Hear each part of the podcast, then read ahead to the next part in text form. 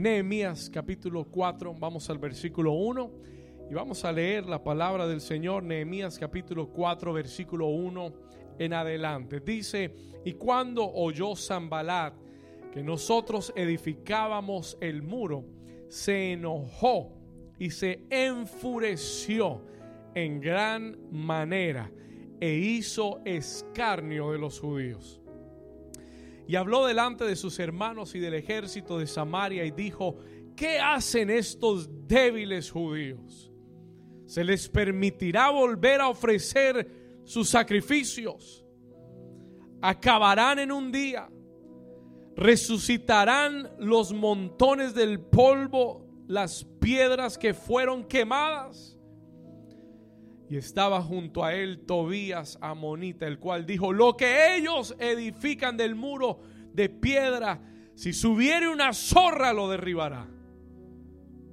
Y Nehemías hace una oración en el versículo 4 y él dice, oye, oh Dios nuestro, que somos objeto de su menosprecio. Y vuelve el baldón de ellos sobre su cabeza y entrégalos por despojo en la tierra de su cautiverio no cubra su iniquidad, ni su pecado sea borrado delante de ti, porque se airaron contra los que edificaban. Versículo 6, léalo conmigo fuerte, dice, edificábamos pues el muro y toda la muralla fue terminada hasta la mitad de su altura, porque el pueblo tuvo qué cosa, tuvo qué cosa, ánimo para trabajar. Y la iglesia dice amén. Y amén. En esta mañana voy a hablarte de un tema que he titulado Edificar y batallar. Diga conmigo, edificar y batallar. Diga, voy a edificar y voy a batallar. En el nombre de Jesús. Puede tomar su lugar. You could take your place. Tome su lugar. Y vamos a trabajar. Sabe, esta semana yo estuve orando Después del domingo de primicias estuve pasando un tiempo con el Señor orando y pidiéndole al Señor una palabra de dirección, just a word of direction para este nuevo mes de febrero, para este, este, nuevo, este nuevo ciclo que estamos arrancando.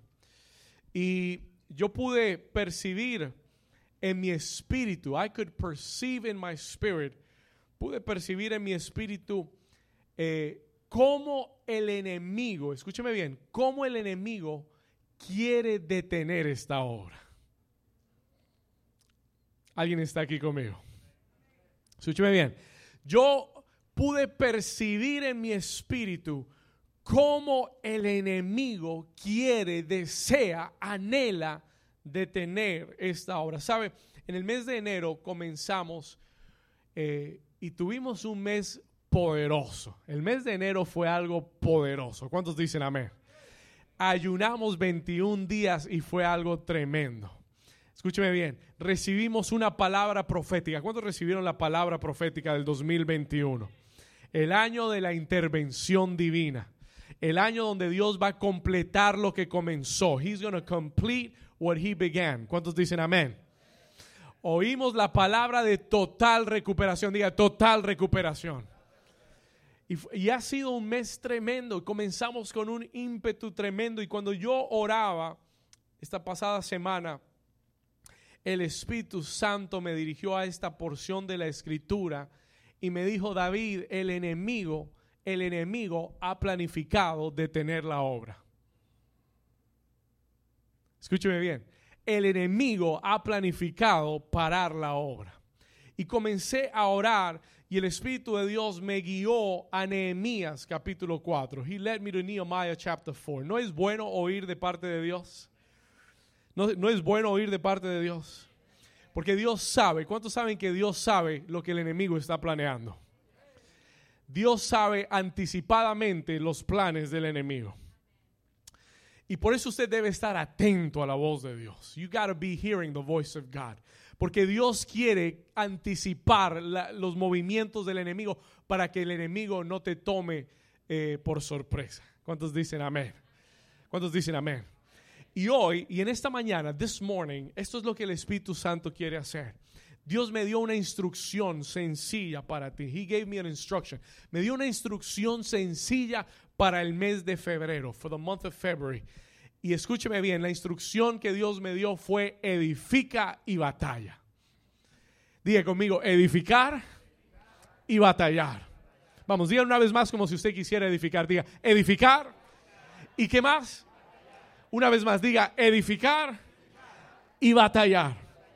Vamos a hablar de esto en esta mañana. Let's talk about this this morning.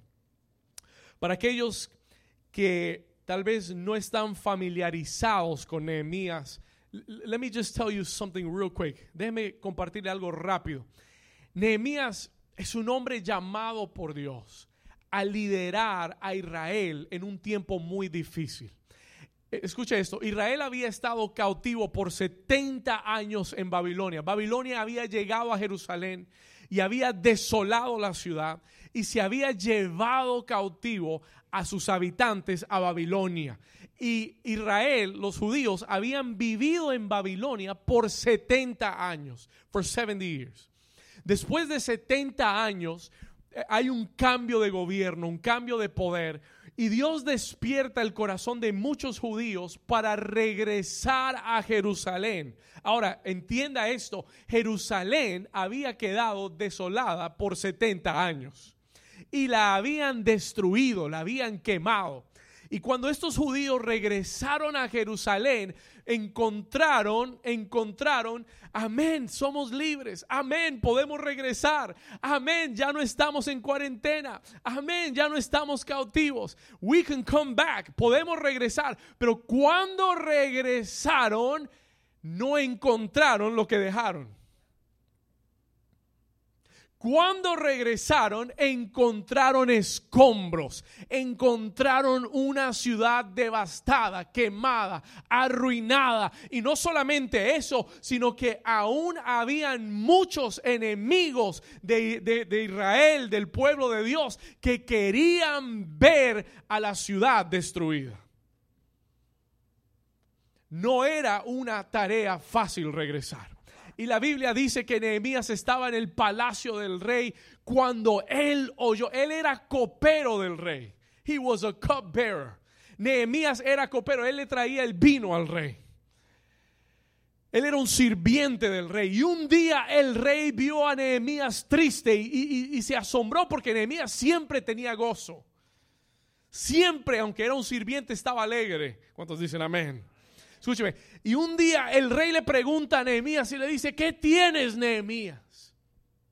Y Nehemías le dice, Señor, es que me ha llegado un reporte de Jerusalén. Y he oído cómo nuestro pueblo está habitando una ciudad destruida. Y cómo los enemigos se han levantado en contra de ellos. Y el rey le dice, ¿qué quieres, Nehemías? Y él le dice, el Señor ha puesto en mi corazón regresar a Jerusalén. Él ha puesto en mi corazón ir y levantar muros alrededor de Jerusalén. Y el rey le, le, da una carta a Nehemías, he gives him a letter, y le dice, tienes mi autorización de regresar. Tienes mi respaldo para regresar. Tienes, tienes mi respaldo. Yo voy a protegerte para que tú vayas y, y reedifiques y levantes la casa de Dios y levantes las murallas de Jerusalén y entonces regreses aquí a la casa del rey. ¿Cuántos están entendiendo la palabra? ¿Alguien está aquí conmigo? Y Nehemías tiene una misión de parte de Dios. He has a mission from God. Su misión es ir y reedificar a Jerusalén. His mission is to rebuild Jerusalem. Diga conmigo, reedificar. Su misión es ir y reedificar, levantar los muros de protección. Los muros son protección. The walls are protection. Los muros representan protección. Su misión es levantar los muros y recuperar lo que se había perdido. Y en esta mañana yo quiero comenzar, I want to begin. Escúcheme con mucha atención. Yo quiero comenzar diciéndote esto. Nosotros estamos llamados a reedificar. Diga conmigo, Dios me ha llamado a reedificar. Diga, yo soy un edificador. Sí, en el libro de Isaías 58 eh, leíamos hace algunas semanas atrás eh, acerca del verdadero ayuno y al final de ese texto en Isaías 58 el Señor le da una palabra a Isaías en el versículo 12 y le dice, y los tuyos edificarán las ruinas antiguas. Diga conmigo, yo edificaré. Diga, yo edificaré las ruinas antiguas. Los cimientos de generación y generación levantarás. Y el Señor dice, y serás llamado reparador de portillos. Escuche, y restaurador de calzadas para habitar. Esa es una palabra para New Season. Esa es una palabra para cada hombre y mujer que en su corazón tiene el deseo de levantar algo para Dios. You have the desire to build something for God. Habrá alguien así aquí en este lugar. Escúcheme bien, listen to me carefully. Espiritualmente, yo siento que como iglesia estamos saliendo de una temporada de cautiverio. Escúcheme bien, espiritualmente, spiritually speaking, yo siento que estamos saliendo como iglesia, la iglesia está saliendo de un año de cautiverio. Un año donde los templos se cerraron, donde muchas personas estaban cautivas o en cautiverio. Yo siento que no solamente fue físico, siento que fue espiritual también. I thought that it was spiritual. Donde el enemigo quiso tenernos presos, cautivos al temor. Y créame que yo estoy aquí parado y cada semana le estoy haciendo la guerra al temor. Every week I'm fighting fear. Porque el enemigo desató un temor tan grande sobre la tierra y especialmente sobre la iglesia. Es algo anormal. Es something that is not normal. Escúcheme. Y estamos saliendo de la cautividad del temor. ¿Alguien dice amén? Estamos saliendo de la cautividad del pasado. Estamos saliendo de la cautividad de la incredulidad. Estamos saliendo de la cautividad de la tristeza. We're coming out of. Diga, estoy saliendo de la cautividad. Vamos, declárelo. Abra su boca y diga, estoy saliendo de la cautividad. Diga, mi familia está saliendo de la cautividad. ¿Cuántos dicen amén a eso? Vamos, usted tiene que creerlo. This is the season that we're in. Esta es la temporada en la que estamos. Dios quiere sacarnos de la cautividad. Estamos saliendo de la cautividad. El 2021 es el año para ser libres totalmente. Es el año para recuperar lo que el diablo se había robado. Tu negocio tiene que ser recuperado. Tu familia, tus hijos deben ser recuperados. La iglesia debe recuperarse. The church must recover. Y Dios está levantando el espíritu de Nehemías. God is arising the spirit of Nehemiah. Dios está despertando el espíritu de Nehemías en su iglesia. ¿Por qué, pastor? Porque los muros están caídos. ¿Por qué, pastor? Porque los enemigos nos están rodeando con temor, con intimidación, porque el enemigo quiere frenar la obra de Dios y tiene que levantarse un Nehemías que diga, no importa lo que el enemigo haya decretado, Dios me ha dado una carta, Dios me ha dado una autorización, Dios me ha dado su respaldo para reedificar su reino. Vamos, yo necesito que alguien me ayude. No sé si vine a la iglesia correcta hoy. No sé si, tenía que ir a otra iglesia hoy. Escúcheme, Dios está despertando el espíritu de Nehemías para regresar, diga, para regresar y para reedificar. Muchos no quieren regresar. Many don't want to come back. Escúcheme bien. Muchos en Israel no querían regresar. ¿Sabe por qué? Porque era trabajo. Porque era más peligroso regresar. Ay, ay, ay, ay, ay, ay, ay, ay. Sí, sí, sí, porque es que eh, Jerusalén estaba, estaba desprotegida y habían muchos enemigos y era más riesgoso, diga riesgoso, diga y era más peligroso regresar a Jerusalén que quedarse tranquilo en Babilonia. En Babilonia ya tenía su casa hecha, ya tenía su buen trabajo. Ya después de 70 años usted se acopla, ¿verdad? Ya después de 70 años está ya acomodado. Y, y no todo el mundo que Dios libertó, no todo el mundo, no, no todos los judíos en Babilonia regresaron. Solo aquellos cuyos corazones Dios despertó. ¿Y sabe quién está aquí en esta mañana? Hombres y mujeres que Dios ha despertado su corazón. Vamos, si usted está aquí por eso, usted debe dar un aplauso al Señor. Oh sí, es más peligroso estar acá. Oh sí, es más riesgoso estar acá. Pero yo no puedo quedarme en casa. I can't stay home. Porque Dios me dio un mandato, Dios me dio una autorización, Dios me dio un permiso y me dijo, hijo, ve y reedifica mi casa. Go and rebuild my house. Yo no puedo dejar que el diablo siga haciendo lo que él quiere. Yo no puedo permitir ver la iglesia, ver, el cuerpo eh, debilitado y quedarme en casa y decir lo voy a hacer desde casa. No, no, no. Yo tengo que venir a la casa de Dios y levantar un altar en la casa de Dios y adorar con mis hermanos en la casa de Dios y levantar el nombre de Cristo en la casa de Dios. Porque no podemos quedarnos callados. We cannot be silent. No podemos dejar que el gobierno ni que el diablo se salga con la suya. ¿Sabe lo que me asombró en estos días? Ayer, antes de ayer, estaba leyendo una noticia. En California, las iglesias aún no han abierto. They still have not opened. Porque el gobernador de California dijo que los lugares de adoración son altamente peligrosos. Diga conmigo, mentira del diablo. Pero los restaurantes están abiertos. ¿Ah? Y, los shoppings están abiertos y los moles están abiertos y los bares están abiertos. Escúcheme, listen to me carefully. Y hubo una eh, apelación y la Corte Suprema, la Corte, gracias a Dios, porque hay hombres y mujeres temerosos de Dios ahí. Y la Corte Suprema se levantó y le dijo al gobernador de California, las iglesias tienen que abrir. Churches have to open. Es un derecho constitucional. Y eso es de lo que le estoy hablando. That is what I'm talking to you about. Le estoy hablando de que tienen que levantarse Nehemías en estos días que digan, vamos a reedificar la obra de Dios. La iglesia no, las puertas del Hades, dijo Jesús, las puertas del Hades no prevalecerán en contra de la iglesia de Jesucristo.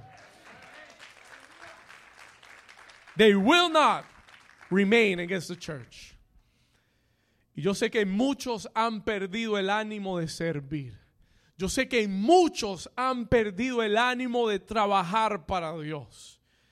Aún en, la iglesia global y en esta iglesia. Leía una estadística, I read a statistic. Me llegó una estadística esta semana.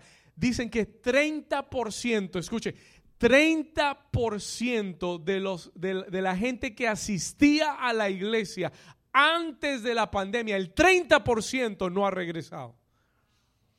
30% has not come back to church. Eso es bastante. That is a lot of people. El 30%, y yo sé que hay muchos, escúcheme, que han perdido el ánimo, muchos que se han dejado intimidar, muchos que han perdido las ganas de servir, las ganas de edificar el reino. Pero gracias a Dios. Y yo le dije, Señor, yo sigo hacia adelante con el remanente. Yo sigo hacia adelante con esos hombres y mujeres que digan, pastor, me vale cinco lo que diga el diablo. Me vale cinco lo que diga CNN, Telemundo, eh, Univisión, eh, Radio Mambí, ¿cuál es la otra? Caracol, el nuevo Herald. Me importa lo que Dios ha dicho. Me importa lo que Dios me ha mandado hacer. Me importa lo que el reino demanda de mí en este tiempo. That's what matters the most. Escúcheme acá. En el capítulo 4, en chapter 4, encontramos que aquellos que Dios envió a regresar y a, y a reedificar, en el capítulo 4, leemos que en medio de la obra en Jerusalén, in the midst of the work in Jerusalem, cuando Nehemías llega, y usted, y, esta semana en el devocional vamos a arrancar a leer Nehemías. Y, usted se vale, vale, va a darse cuenta en el capítulo 2 que cuando Nehemías llega, él comienza a inspeccionar toda Jerusalén y comienza a animar y comienza a motivar al pueblo. Y le dice, nosotros podemos, nosotros lo lograremos. Dios me habló, yo estoy aquí con una carta del rey que me dijo que tú puedes edificar, tú puedes levantar la obra. El enemigo lo sabe, the enemy knows it. El enemigo sabe que tienes autorización de Dios para reedificar el enemigo sabe que tienes un permiso de Dios para levantar una vez, una vez más su obra en este lugar. Pero en el capítulo 4, para en chapter 4, en el capítulo 4, en el versículo 1, vamos a ir ahí rápidamente, vaya conmigo a su Biblia, Nehemías capítulo 4, versículo 1. La Biblia declara que cuando oyó Zambalat, Zambalat, que nosotros edificábamos el muro, escuche esto, cuando oyó que nos diga que nosotros edificábamos el muro. Mire lo que dice. Cuando él oyó, sé que enojó y se enfureció en gran manera e hizo escarnio de los judíos. Zambalat era un gobernador. Era un gobernador de Samaria.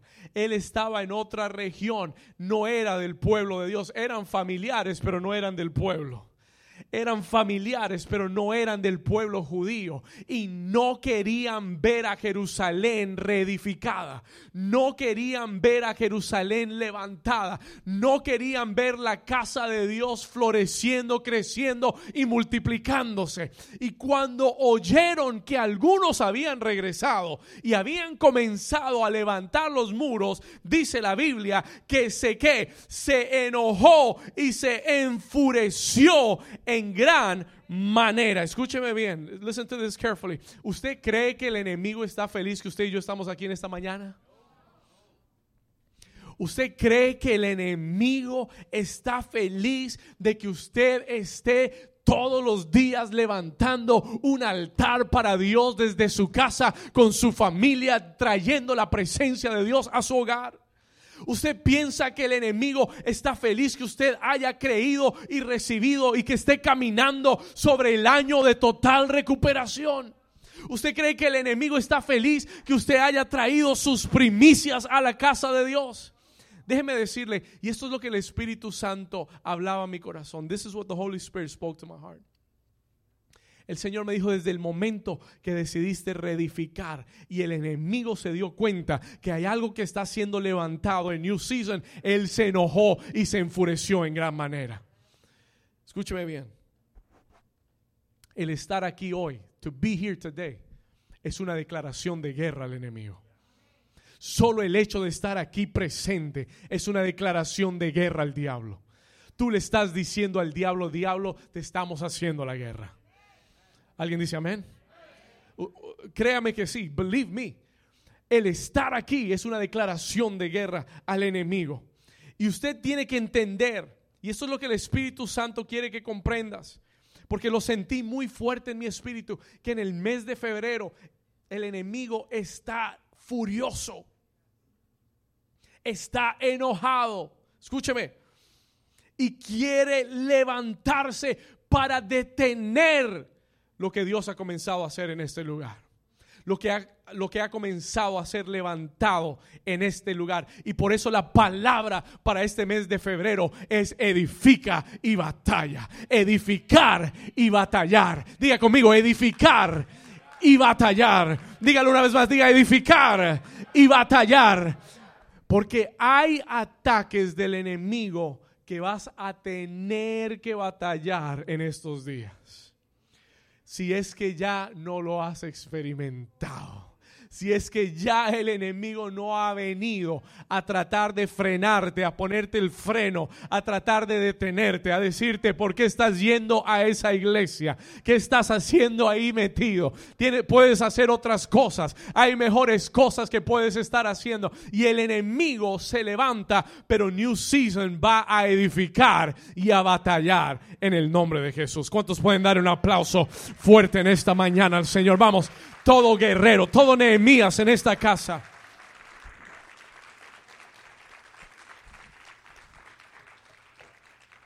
Y el Señor me regaló tres instrucciones o tres ataques, escúcheme bien, que tú tienes que anticipar del enemigo. Que yo quiero compartir con usted en esta mañana. En Nehemías 4 yo encontré tres ataques, three attacks, que en esta temporada vas a experimentar o tal vez estás experimentando. Maybe you're experiencing or you will experience.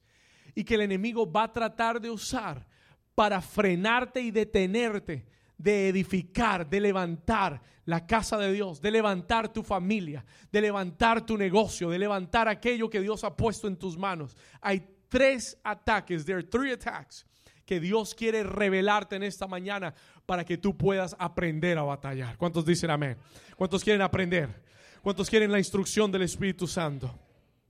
el primer ataque que el Señor me mostró del enemigo hacia todo edificador el primer ataque que el enemigo traerá a todo edificador lo encontramos en el versículo 2. We find it in verse 2. Él dice, mire, después de que se enojó y se enfureció, lo primero que hizo Zambalat fue que habló, versículo 2, ¿qué hizo? Habló, escuche, habló delante de sus hermanos y del ejército de Samaria y dijo, ¿qué hacen estos débiles judíos? se les permitirá volver a ofrecer, volverán a adorar en el Tropical Ballroom. Acabarán esta obra este año. Verán total recuperación en sus vidas. Resucitarán de los montones del polvo las piedras que fueron quemadas. Y el primer ataque del enemigo se llama intimidación. Please write it down. Diga conmigo, intimidación. Zambalat dice, estos débiles, ¿podrán acabar esto? ¿Resucitarán del polvo? Y después en el versículo 3, su, su primo Tobías dice otro cristianoide, dice, lo que hacen se derribará. Si una zorra se subiera a ese muro, se caerá lo que están haciendo. Diga conmigo intimidación. Esta es una de las formas preferidas del diablo para frenarte en tu vida. El diablo es un experto charlatán. El diablo es un experto hablador. Y por eso Jesús advirtió y dijo que el diablo es el padre de toda mentira. He is the father of every lie y la forma en la que el diablo viene a atacar a muchos creyentes que han dispuesto su corazón, que le han creído a Dios, que han creído la palabra. Una de las formas que Él lo hará es tratando de intimidarte a través de circunstancias, a través de palabras, a través de noticias, a través de, de, de su palabra hablada en tu vida. Escúcheme bien. El diablo es un experto en tratar de decirte quién eres. Y te dice, tú eres un débil, tú no vas a poder. He tells you you are weak, you won't be able to do it. ¿Alguna vez has, oído esa voz del enemigo? Decirle que usted no lo va a lograr. Decirle que usted es débil. Tell you you're weak. Usted no es suficientemente bueno para eso. Usted no merece eso. Have you heard that voice?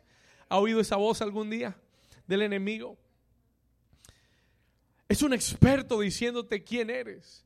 Es un experto diciéndote lo que puedes o lo que no puedes hacer. Lo que vas a lograr o lo que no vas a lograr. What you will accomplish or won't accomplish. Y entre tú más escuches la voz del enemigo, más la creerás. Escuche, entre usted más escuche la voz del enemigo, más lo creerás. Y por eso yo le digo, tenga mucho cuidado de sentarse y cuántas noticias usted oye al día. No hay nada malo con oír una noticia y saber lo que está pasando, pero saturarte de la voz del enemigo. Y yo se lo he dicho muchas veces, ¿sabe qué es lo que sucede? Que las noticias no son dadas con transparencia, son dadas con alarmismo.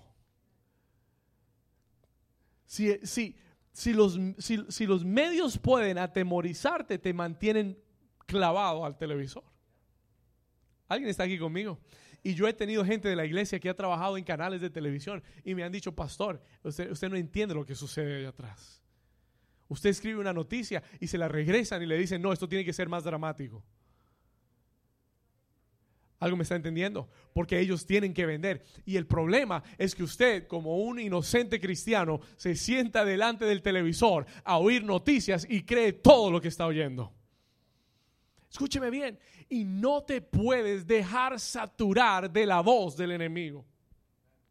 No te puedes dejar saturar de la voz de aquellos que son incrédulos, que viven bajo el temor, que te dicen, mire lo que va a pasar, mire lo que va a suceder, mire que, mire que si usted va allá lo que le va a pasar. Usted no puede dejarse llenar de la voz del enemigo. ¿Alguien está aquí conmigo? Porque entre más oigas la voz del enemigo, entonces más intimidado estarás. You will be intimidated. El Señor me dio esta declaración para darte. La voz que más escuches. Eh, anote esto. Esto le va a ayudar. This is going to help you.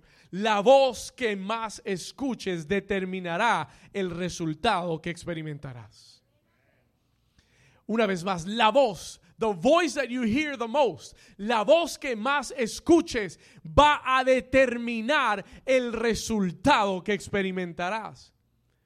En Deuteronomio 28 el Señor le dice a Israel, si oyeres atentamente la voz de Jehová tu Dios para ponerla por, escuche, si oyeres atentamente la que, la voz de Jehová, si oyeres atentamente la que, de Jehová tu Dios para ponerla por obra, todas estas bendiciones te alcanzarán y te sobrevendrán. Si oyes la voz de quién? De Jehová tu Dios. Denle un aplauso al Señor. Tú tienes que saturarte de la voz de Dios. Tienes que saturarte de la voz de Dios. Esta es la voz de Dios. This is the voice of God. La palabra de Dios es la voz de Dios. Y cuando tú te saturas de esta voz, tendrás paz. ¿Alguien está aquí conmigo? Cuando te saturas de esta voz, tendrás gozo. No habrá mala noticia. No habrá noticia que te quite la paz no habrá noticia que te haga sentir preocupado. Porque dice la escritura, echa toda vuestra ansiedad sobre mí, porque yo tengo cuidado de vosotros. Porque Jehová es mi pastor y nada me faltará. Aunque haya hambre en el mundo, aunque se acaben los trabajos en el mundo, aunque haya recesión en el mundo, yo vivo bajo una economía del reino de Dios. En el año de la pandemia, esta iglesia compró casas por todo lado. En el año de la pandemia nacieron nuevos negocios en esta iglesia. Escúcheme, y este es el año de recuperación. Esa es la noticia que yo voy a oír todos los días. ¿Alguien está aquí conmigo? En estos días, el diablo tratará de intimidarte. He will try to intimidate you. La Biblia nos narra la historia de un gigante llamado Goliat. Y dice la escritura, escuche, que por 40 días, diga conmigo, 40 días. Oh, 40 días, este Goliat salió a desafiar al pueblo de Israel. He went out y los desafiaba todos los días. Goliat era una figura intimidante. He was an intimidating figure. Era un guerrero experimentado, más de seis metros de altura. Escúcheme. o metro y medio, dos metros. Gigante, diga gigante. This guy was huge. Y desafió a Israel y, y le dijo, ¿sabe qué? Yo no, no, no vamos a hacer una guerra nación contra nación. Mándeme un guerrero, yo peleo con él. Y el que gane se queda con todo. Mete el gol, gana. ¿Ok? El que mete el gol, gana. Y por 40 días, el rey de Israel, Samuelito, Saulito, Saulito, Saulito, que había perdido la unción de Dios, estaba escondido en su palacio, intimidado. Y cuando tú no sales a la guerra, es porque el diablo te tiene intimidado. Escúcheme bien hasta el día que se presentó un joven pastor de ovejas llamado Davidcito. Y David convence a Saúl de que él puede matar al gigante. Y él le dice, rey, yo he matado osos y leones. Cuando uno de esos venía y se llevaba una ovejita, yo lo perseguí. ¿Usted sabe lo que es perseguir un oso? ¿Sabe lo que es perseguir a un león? le abría la quijada, le sacaba la ovejita y lo mataba y lo despedazaba. Y este filisteo será como uno de ellos. Y Saúl se dio cuenta que este jovencito de 14, 15 años, 16 años, tenía la unción del Espíritu Santo. Ahora escúcheme bien, now listen carefully. David salió al campo de batalla. Y yo quiero leerle un poquito. David salió al campo de batalla. Primera de Samuel capítulo 17, versículo 45. 1 Samuel 17, 45. Yo se lo leo, o sea, anótelo. Y yo se lo leo. El filisteo, cuando vio a David, le dijo, soy yo perro para que vengas a mí con palos. Escuche, y maldijo a David por sus dioses. Diga conmigo intimidación. Lo maldijo. He cursed him. Y en el versículo 43 el filisteo le dice a David, soy perro para que vengas a mí con palos. Y lo maldijo 44. Dijo luego el filisteo a David, ven a mí y daré tu carne a las aves del cielo y a las bestias del campo. Diga conmigo intimidación. ¿Sabe lo que el diablo está haciendo? Intimidando. ¿Sabe cómo lo hace? Con palabras. Y muchos en el pueblo de Dios están en derrota aún antes de pelear la batalla. No has ni siquiera aplicado y ya estás diciendo ese trabajo no me lo van a dar. No has arrancado el negocio y ya estás pensando que vas a fracasar por una noticia que te dieron. Porque alguien vino y te dijo, no, es, la gente que hace eso no le va bien. Alguien está aquí conmigo. ¿Ah? Y, y, tú oyes la voz de un incircunciso filisteo que te está hablando y le crees más que a Dios. Aleluya. Pero David se levanta, yo siento la unción del Espíritu Santo. David se levanta y entonces David, e, esto fue lo que David hizo diferente a todos los demás. Esto fue lo que David hizo diferente a Saúl. Saúl por 40 días se sentó a oír a Goliat. David no le dejó terminar su primera oración. Por 40 días Saúl no le respondió. David oyó a, a, Goliat decir dos oraciones, dos two sentences y lo cortó. Y David le dijo al filisteo, Escúcheme, vamos al versículo 45, verse 45. Entonces dijo David al filisteo, tú vienes contra mí con espada y lanza y jabalina, pero yo vengo a ti en el nombre de Jehová de los ejércitos, el Dios de los escuadrones de Israel, a quien tú has provocado. Y él le dice, Jehová te entregará hoy en mi mano y yo te venceré y te cortaré la cabeza y daré hoy tus cuerpos a las aves del cielo y a las bestias de la tierra y toda la tierra sabrá que hay Dios en Israel. Alguien dele un grito de victoria. Vamos, alguien dele un aplauso fuerte al Señor. Woo! I need that anointing. I want that anointing.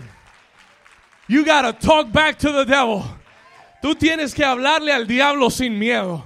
Tú tienes que decirle, diablo mentiroso, hoy te mato y te corto la cabeza, porque tú no estás peleando conmigo, tú desafiaste a Jehová de los ejércitos. Yo tengo un arma más poderosa, es el nombre de Jehová, es el nombre sobre todo nombre, es el nombre en el cual el COVID-19 tiene que doblar su rodilla, es el nombre sobre el cual los demonios tiemblan y las enfermedades son sanadas. You've got to tell the devil to shut up. Tienes que decirle al diablo que se calle la boca. Escuche esto. David le dice, hoy te corto la cabeza. Gigante mentiroso, hoy te corto la cabeza y hoy le doy de comer tu cuerpo a las aves de los cielos. Tú no sabes con quién te metiste. You don't know who you mess with. Te metiste con Dios. No es ni siquiera conmigo, te metiste con Dios. El que toca a uno de sus hijos se mete con Dios. ¿Me escuchó lo que le dije? El que toca a uno de sus hijos se mete con Dios. You're messing with God. You're messing with God.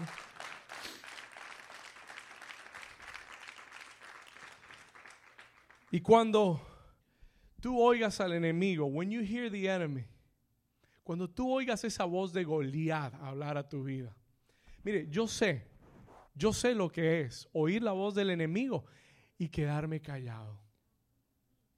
Yo sé lo que es oír la voz del diablo diciéndome te vas a morir y quedarme paralizado, atemorizado. Me sucedió. Y el enemigo me tenía intimidado. A tal punto que me, me estaba dando miedo estar solo. Porque tenía en la mente que si me quedaba solo y algo me pasaba, me moría. Porque me había intimidado. A base de palabras. With words. Con pensamientos. Yo se lo compartí hace algunas semanas atrás. Y un día el Espíritu Santo me sacudió. Y me dijo, David, ¿y si te mueres, qué?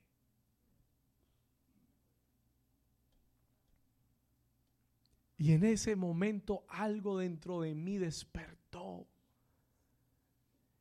Y comencé a responderle al diablo.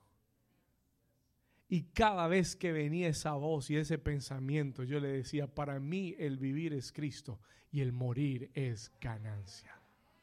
Y cada vez que venía ese pensamiento, yo le decía, yo le decía, Dios no me ha dado espíritu de temor, sino de poder, de amor y de dominio propio. Cada vez que venía el pensamiento, yo le decía, mayor es el que está en mí que el que está en el mundo. Todo lo puedo en Cristo porque Él me fortalece. Él me fortalece. Yo no soy fuerte, pero Él me fortalece. Yo no tengo el control, pero Él me fortalece. Él diga, Él me fortalece. Iglesia, respóndele al diablo. No lo dejes terminar su sermón. Córtalo por la mitad. Respóndele al diablo y declara lo que Dios ha dicho. Declare what God has said. Tú le vas a cortar la cabeza a Goliat. Yo dije, tú le vas a cortar la cabeza a Goliat. En el nombre de Jesús. En el versículo 4 Regresando a Nehemías capítulo 4, versículo 4, cuando Israel oyó las palabras de Tobías y de Zambalat, que no terminarían la obra, que no acabarían, que no, que no resucitarían, que lo que estaban haciendo se iba a caer, en el versículo 4, Nehemías hace una oración. Él hace lo que todo creyente debe hacer cuando el enemigo lo está atacando. Él va a la oración y le dice, oye, oh Dios nuestro, somos objeto de su menosprecio.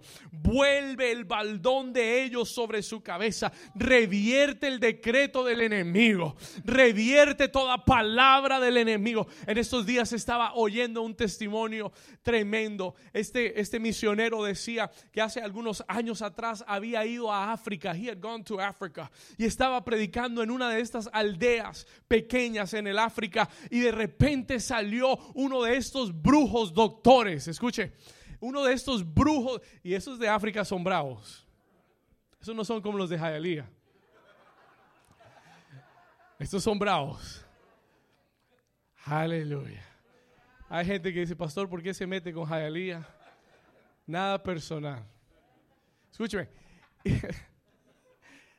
y uno de estos brujos africanos se levanta donde está aquel misionero y lo maldijo. Y le dijo, en tres días te mueres. Y aquel misionero, lleno del Espíritu Santo de Dios, se levantó y dijo, el Señor dice que Él bendice al que me bendice y maldice al que me maldice. Y aquello que tú has decretado viene sobre tu vida.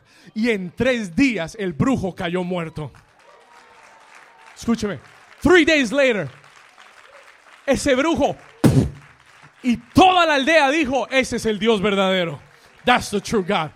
Yo estoy creyendo que estamos viviendo días de avivamiento, donde vamos a ver el poder de Dios manifestado, donde el diablo todo lo que ha decretado será revertido en su contra, en el nombre de Jesús. Pero alguien tiene que orar creyendo, alguien tiene que orar con autoridad, como Nehemías, y decirle, Señor, regresa aquella oración que han hecho, regrésala sobre ellos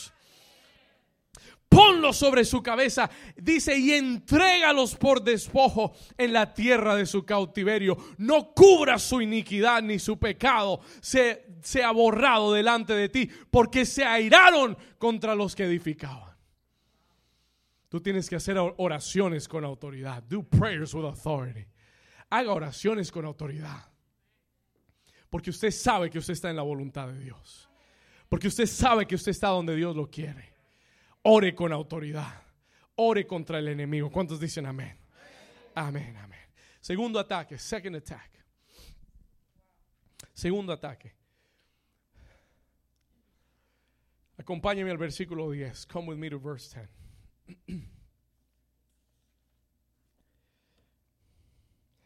Judá, uno de los principales tribus de Israel, se levantó dentro del mismo pueblo se levantaron y dijeron, las fuerzas de los acarreadores se han debilitado. Y el escombro es cuánto. ¿Cómo es el escombro? Es que mucho. Y no podemos edificar el muro. Dentro del mismo pueblo llegó el espíritu de desánimo. Anote esto, desánimo. That is the second attack of the enemy. Si el enemigo no te puede intimidar, te va a tratar de desanimar. Ellos dijeron, las fuerzas se han debilitado, estamos cansados, hay muchos escombros, no podemos edificar el muro. Entró un desánimo al pueblo. Y yo le dije, Señor, ¿por qué? ¿Qué es lo que causa el desánimo? Y el Señor me dijo, David, me lo mostró en la escritura. El Señor me dijo, su enfoque, se desanimaron porque su enfoque estaba en lo que faltaba y no en lo que habían alcanzado.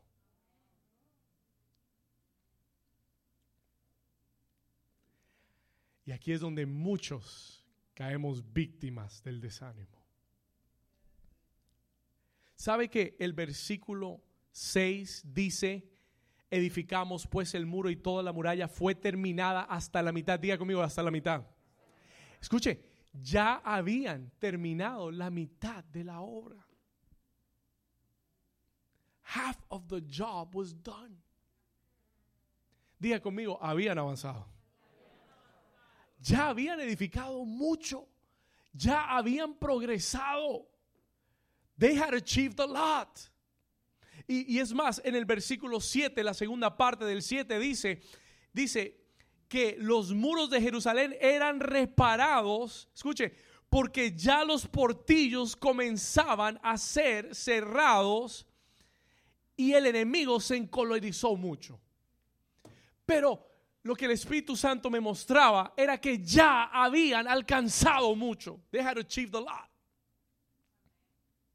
Pero el enemigo es un experto en venir a tu vida y desanimarte, haciéndote mirar lo que aún no has alcanzado, lo que aún hace falta, lo que aún no tienes, lo que los muchos escombros que todavía hay y te quita la mirada de aquello que Dios ya ha levantado, de aquello que, que Dios ya ha hecho en tu vida, de aquello que ya has podido edificar. ¿Alguien está aquí conmigo? Y cada vez que el enemigo te hace enfocar en lo que hace falta, te entrará un espíritu de desánimo. They had an incredible progress. Habían tenido un progreso increíble. Dios los había respaldado. Y muchas veces, escuche, muchas veces cuando más estás avanzando es cuando el enemigo más trae desánimo a tu vida. Si no, pregúntele a Elías.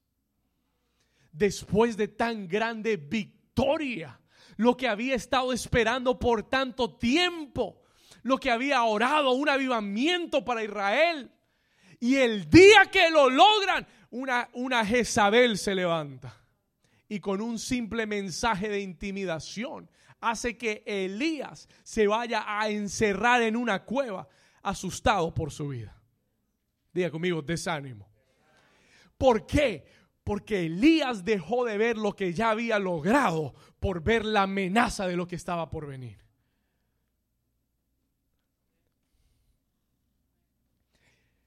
Y muchos en ese lugar el diablo ha tratado de mostrarte todo lo que te hace falta. Lo que no has logrado aún. Lo que no tienes en tu vida con el propósito de robarse tu gozo. Y si el diablo se roba tu gozo, te quita la fuerza. Y si te quita la fuerza, te desanima. Alguien está aquí todavía. Y el Señor me dijo que te dijera, no permitas que el diablo se robe tu gozo.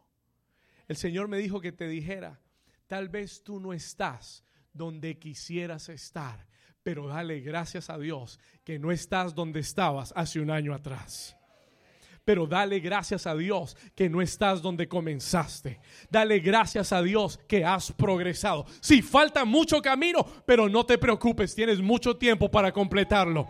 No te preocupes, tienes una palabra de Dios para recuperar todo. No te desanimes, no te desalientes. Todavía hay mucho tiempo por delante. There's a lot of time before you. El pasado déjalo a un lado. Dale gracias a Dios por lo que te dio. Dale gracias por cómo te ha bendecido y dale gracias porque lo mejor está por venir en el nombre de Jesús. Vamos, si usted lo cree, denle un aplauso fuerte. Denle un aplauso fuerte a Jesús. No he llegado a la meta, pero voy por la mitad. No he llegado a la meta, pero voy a mitad de camino. That's good enough. Celebra tu progreso. Celebra tu progreso. Celebra tus victorias. Cuando Israel salió de Egipto y cruzó el mar, Dios le dijo, tengan una fiesta, have a party. Pero no hemos llegado a la tierra prometida, pero tengan una fiesta igual. You gotta celebrate the progress. Porque si no celebras el progreso, el diablo te va a desanimar mostrándote lo mucho que no tienes y lo mucho que te falta para llegar. No pierdas el enfoque. Sea agradecido mantén el gozo de Dios en tu vida. Nos falta mucho. Acabamos de comenzar el año. Acabamos de comenzar a reedificar esto. Y el diablo ya ha venido. Eh, ya, me, ya me dio una visita el otro día. ¿Ah? A decirme, ay, ¿tú para qué estás ahí haciendo esas reuniones y nadie quiere ir? Y, y eso no va a seguir creciendo y hay tantos obstáculos. Desánimo, discouragement. ¿Estamos acá? ¿Alguien aquí ha experimentado el desánimo? Tienes que reenfocarte. You gotta refocus. Porque el ánimo está en tu enfoque. Cuando tú te enfocas en aquello que Dios te ha dicho, el ánimo se va a levantar en tu vida. Cuando tú te enfocas en aquello que Dios te ha prometido y dejas de ver lo que, lo que, lo que está sucediendo, you're gonna, you're gonna be encouraged. Nehemías le dice algo al pueblo más adelante. Es en el mismo libro de Nehemías, en el capítulo 8. Anote esta cita, por favor. Nehemiah chapter 8. Me encanta este versículo. Nehemías capítulo 8, versículo 10. Y si usted lo tiene, eh, voltee su, su Biblia ahí. Eh, Nehemías 8:10 dice, luego les dijo, Nehemías le dice al pueblo, id, comed grosuras, bebed vino dulce. Muchos dijeron, amén, pastor. Y enviad porciones a los que no tienen nada preparado, porque día santo es a nuestro Señor. Y Él les dice, no os entristezcáis. Diga conmigo, no me entristezcáis. Ahí sí me enredé. Diga, no me voy a entristecer. Ahí salió. No os entristezcáis. Escuche, ¿por qué? Porque el gozo de Jehová es vuestra fuerza.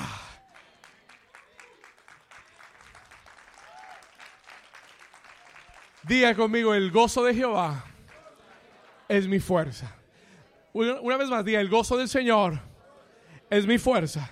Diga conmigo, no estaré triste, no estaré desanimado, porque el gozo de Jehová, diga, no mi gozo, diga, el gozo de Jehová, el gozo de Jehová es mi fortaleza. Diga, el gozo de Jehová no me lo da el mundo, me lo da Jehová. Y nadie, diga, nadie me lo puede robar. ¿Cuántos dicen amén? Dale un aplauso fuerte al Señor. Vamos, el gozo de Dios es tu fortaleza. Hoy Dios te da una nueva porción de gozo. Hoy Dios te dice, no estés triste más, porque mi gozo te fortalece. My joy strengthens you. El gozo de Dios, el gozo que no viene de las circunstancias, viene de Dios. No viene de las noticias, viene de Dios. Este gozo es de Dios.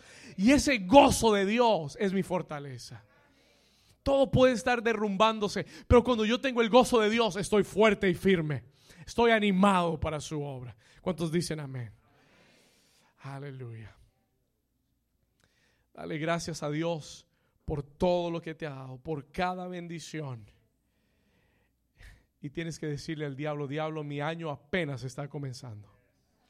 Yo estoy por recuperar todo lo que Dios me ha prometido.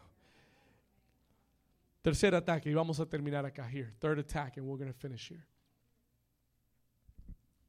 ¿Cuántos Dios les está hablando hoy? ¿Cuántos necesitaban esta palabra? I needed this word.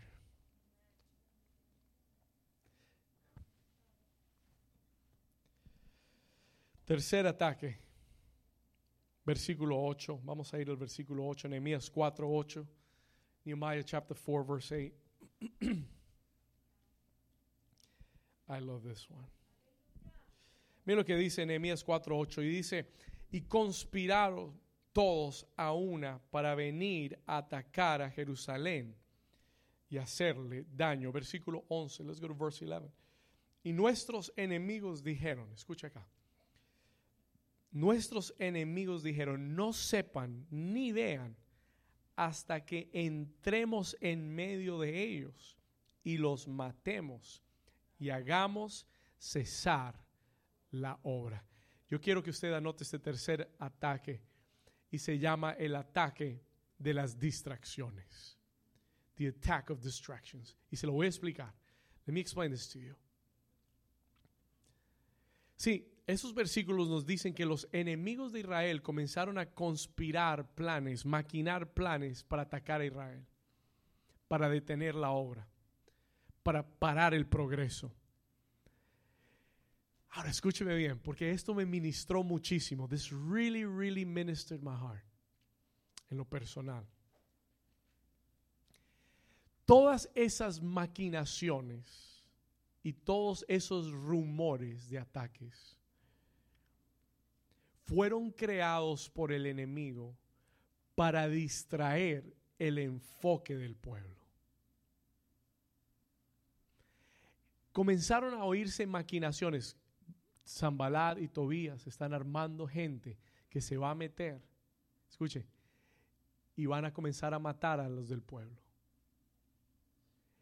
Y cuando uno oye esa clase de amenaza, eso causa una distracción. Tu enfoque se va de edificar y te pones en alerta para pelear. Ahora escuche esto. Listen to this carefully. Esta es una de las estrategias que yo veo que el diablo más usa en contra de los creyentes. Si no te puede intimidar, si no te puede desanimar, va a tratar de distraerte. He will try to distract you. Él, te va, él va a tratar de distraerte con preocupaciones, with worries. ¿Cuántos saben que las preocupaciones distraen? Mire, usted estaba enfocado, haciendo lo de Dios, metido en levantar en la palabra hasta que le llegó esa, esa batalla a su vida. Hasta que el jefe le dio esa noticia. Hasta que le cortaron el salario. ¿Alguien está aquí conmigo? Hasta que el médico le dio ese, ese diagnóstico. Y entonces la atención y el enfoque se desvían. Y el diablo comienza a ganar territorio. He begins to, to gain territory. ¿Por qué, pastor? Porque ya tu atención no está en lo que Dios te mandó hacer. Ahora tú estás distraído por un enemigo que está amenazando con venir a tu vida. ¿Alguien me está entendiendo?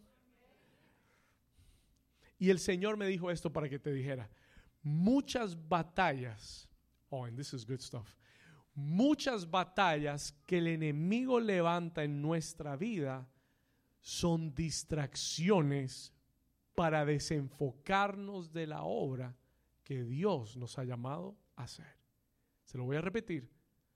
Muchas de las batallas que el enemigo levanta en tu vida son distracciones. They are distractions para desenfocarte de la obra que Dios te ha llamado hacer. ¿Cuántos aquí han tenido batallas? ¿Cuántos ya este año han tenido batallas? Y el enemigo es un experto creando batallas.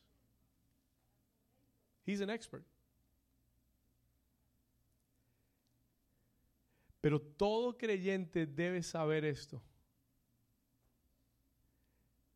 Que si Dios pelea por ti, no hay batalla que no vayas a ganar. Todo creyente debe entender que si el enemigo te trae una batalla, no es porque él cree que te puede vencer, es simplemente para desenfocarte de lo que Dios te llamó a hacer.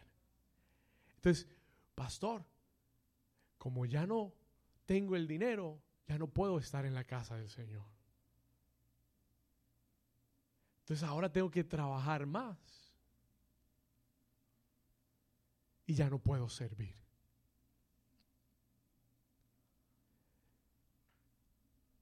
Ese es, es tan sencillo y claramente la estrategia del diablo levantar batallas para desenfocarte, para distraerte, para que quites tu atención de lo que Dios te llamó a hacer. Y una de esas batallas es la preocupación. It is worrying. Y por eso el Señor le dice a su pueblo, no te afanes, no os afanéis. Ustedes tienen un Padre celestial que sabe cuál es su necesidad. Él tiene cuidado de ti. Tú no eres como los gentiles que tienen que afanarse porque qué comeremos y qué vestiremos y cómo pagaremos la renta y el celular y el cable. Olvídese, corte el cable. Ah, dígame amén. Córtelo, no, si tiene que recortarlo, córtelo. Pero hay gente que prefiere recortar la casa de Dios que recortar el cable. ¿Alguien está aquí conmigo? Y el Señor dice, busca primero el reino de Dios. Busca primero su justicia. Busca primero la presencia de Dios. Y yo te digo, Jesús dice, Jesús te dice, todas las demás cosas os, os vendrán por añadidura.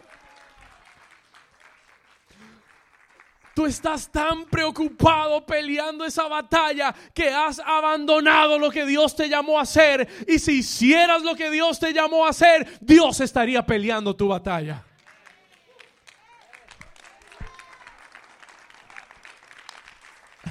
¿Alguien está acá? ¿Puede dar un aplauso fuerte al Señor? Voy llegando al final. I'm going to the end. Porque Nehemías le habla al pueblo, Nehemiah talks to the people. Y en el versículo 14, Nehemías 4:14, Nehemías mira al pueblo Escuche, eh, dice después miré ante la amenaza, ante la amenaza de ese ataque del enemigo, ante esa batalla que el enemigo quería traer. Él dice, miré y me levanté y le dije a los nobles y a los oficiales y le dije al resto de New Season, no temáis delante de ellos, acordaos del Señor, que es, ¿cómo es el Señor? Grande, dígalo fuerte, ¿cómo es el Señor? Grande y temible. Y pelead por vuestros hermanos. Y pelead por vuestros hijos e hijas. Y pelead por vuestras mujeres. Y pelead por vuestras casas. Pelead por vuestras familias. No temáis delante de ellos. Yo no sé qué batalla el enemigo te ha traído en estos días. Pero el Señor te dice en esta mañana, no temas delante de tu enemigo. Acuérdate de Jehová, que es grande que es terrible. Acuérdate de Jehová que pelea por ti y levántate.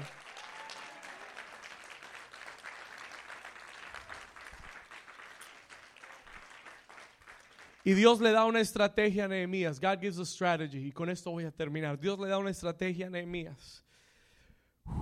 Escuche bien. Versículo 17. Verse 17.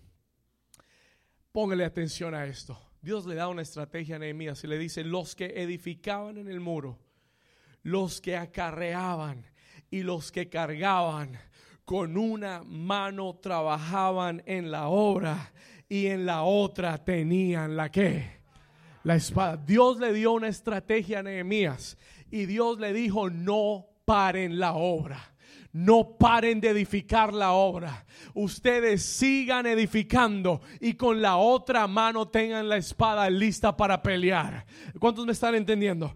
You know what that strategy is all about? ¿Sabe de qué se trata esa estrategia? No dejes que ninguna batalla te detenga de edificar lo que Dios te mandó a edificar. Si algo te lleva a parar la obra de Dios, no es, escúcheme bien, es un ataque del diablo es para desenfocarte, es para distraerte. Lo que, lo que el pueblo de Dios nunca debe hacer es abandonar la obra de Dios. Lo que el pueblo de Dios nunca debe hacer es parar de servir a Dios por resolver un conflicto personal. Con una mano trabaja con una mano sé práctico y con la otra saca la espada, la espada del Espíritu. Con otra ora, con otra adora, con otra intercede, con otra llévalo a la presencia del Señor. Con otra declara la palabra en tu boca que es como espada de dos filos. Y, y si tienes que pelear, pelea, pero no dejes de construir. No dejes de edificar. No dejes de levantar lo que Dios te llamó a levantar, porque eso es exactamente lo que el diablo quiere que hagas. Eso es exactamente lo que el diablo quiere, que pares la obra.